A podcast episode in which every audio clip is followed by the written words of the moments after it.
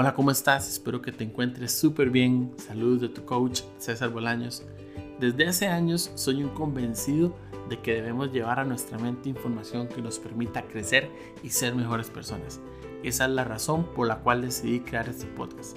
Espero que el capítulo de hoy sea de utilidad para vos y todas las personas que lleguen a escucharlo. Que estés súper bien. Un abrazo.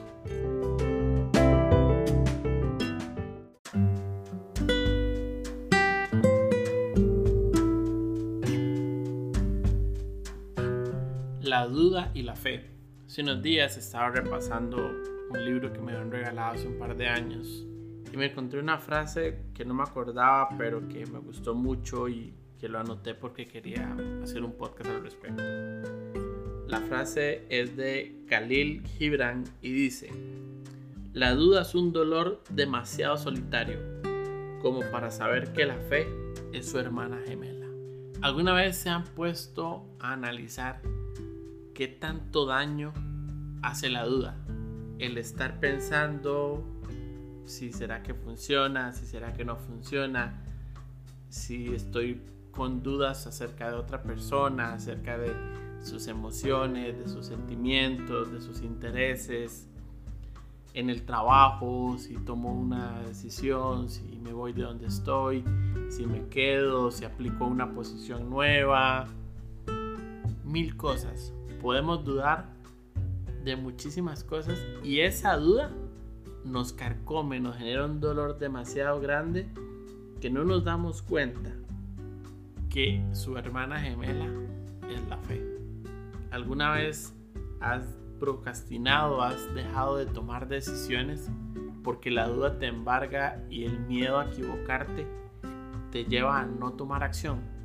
la duda es una forma de miedo, nos frena, Recordemos que los miedos nos tienden a frenar casi siempre. En el ámbito profesional, en el ámbito familiar, en el ámbito personal.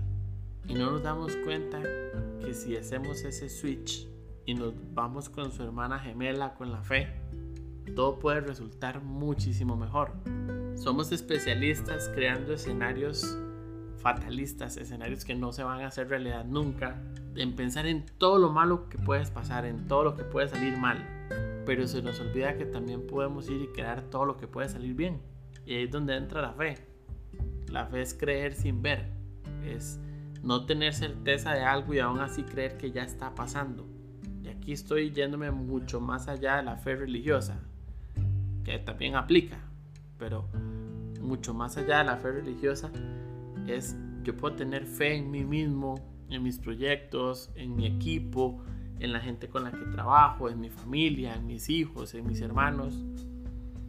Y en vez de estar dudando, en vez de, dejar que me carcoma esos sentimientos, puedo dar ese salto de fe y comenzar a creer que todos los escenarios posibles, positivos, también pueden pasar. ¿Quién dice que no?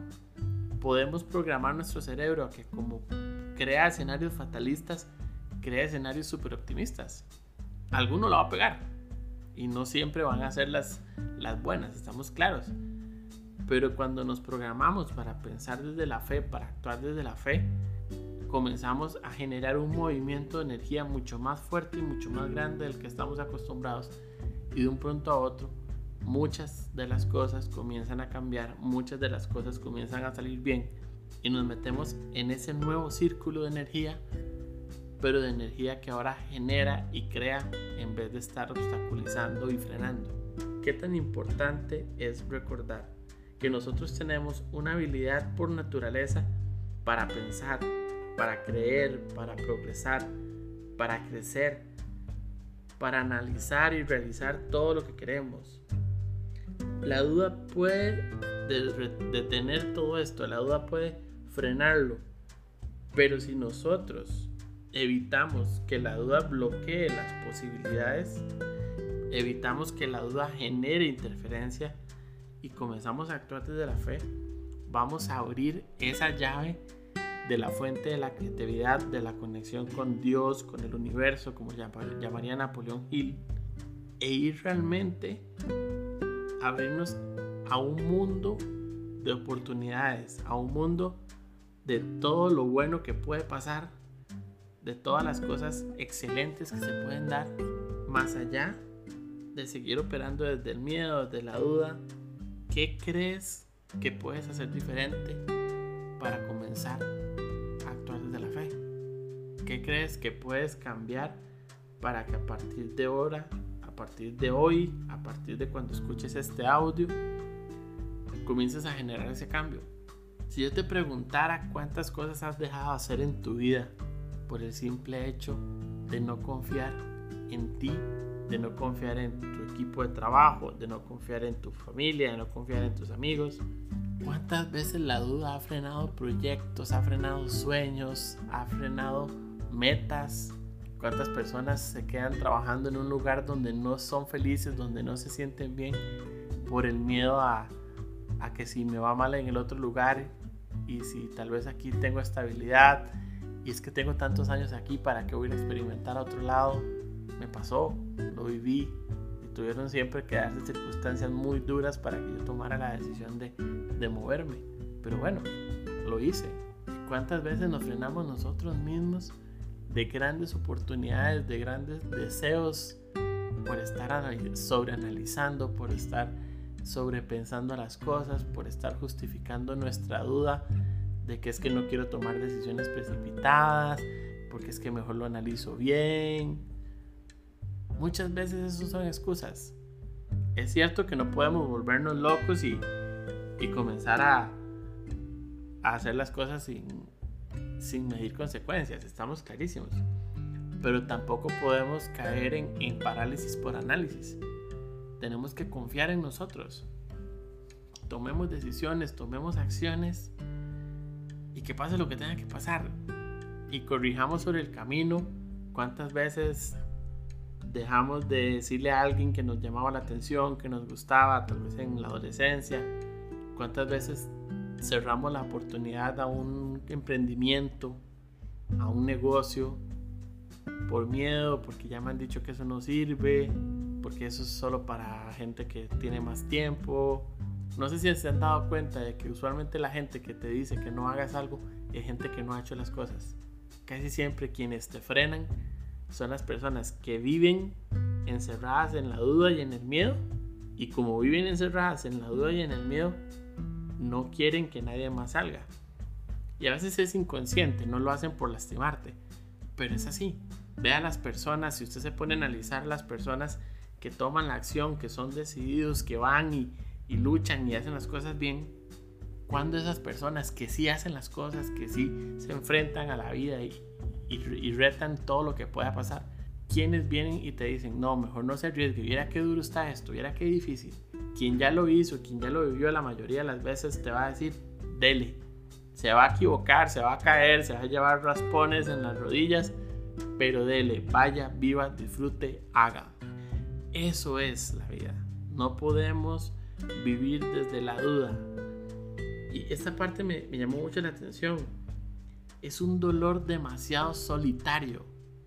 La duda nos carcome por dentro y usualmente la, la, vivimos solos. Es que si yo le cuento a esta persona se va a burlar de mí. Es que cómo le voy a decir eso? Va a pensar que yo soy un inútil. Es que no, va a pensar que yo no soy capaz. No, es que como yo voy a hablar con mi jefe al respecto de este tema, va a creer que yo no sirvo para este trabajo. Esa duda que nos carcome, que nos cierra, nos hace vivir una triste soledad. Y como es tan solitaria, no se da cuenta que a la par tiene su hermana gemela. ¿Cuántos de ustedes han dado en algún momento un salto de fe algo que todo decía, según la lógica, según el raciocinio, que no lo hiciera o que no era una buena idea? Y aún así se fueron y a lo que Dios quiera, como decimos aquí en Costa Rica, que sea lo que tenga que pasar, que sea lo que Dios quiere, vámonos. ¿Recuerdas alguna vez que tomaste esa decisión, ese riesgo y dijiste, nah, dele, a ver qué pasa?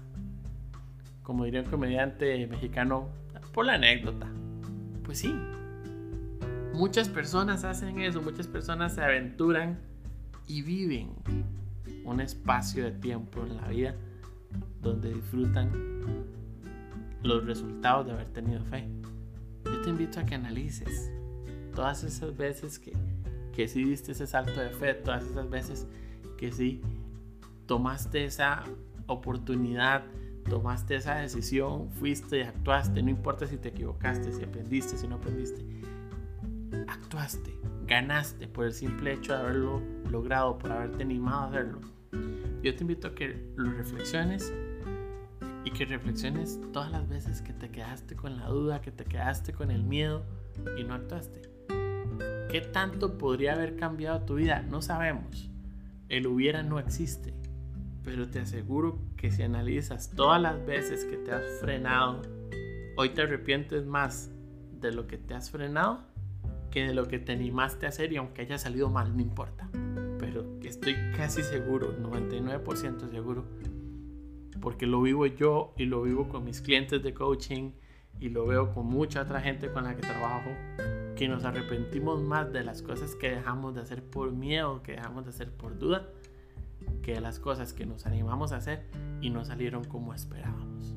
Te invito a que reflexiones, a que analices qué estás dejando de hacer por miedo, qué estás dejando de hacer por la duda, qué estás permitiendo que la duda te carcoma y comienza a vivir desde la fe desde la fe en ti, desde la fe en las demás personas que te rodean. Y cómo puedes comenzar a tomar acción y decisiones desde esa fe que te hace ir hacia adelante. Espero que estés súper bien, te mando un fuerte abrazo.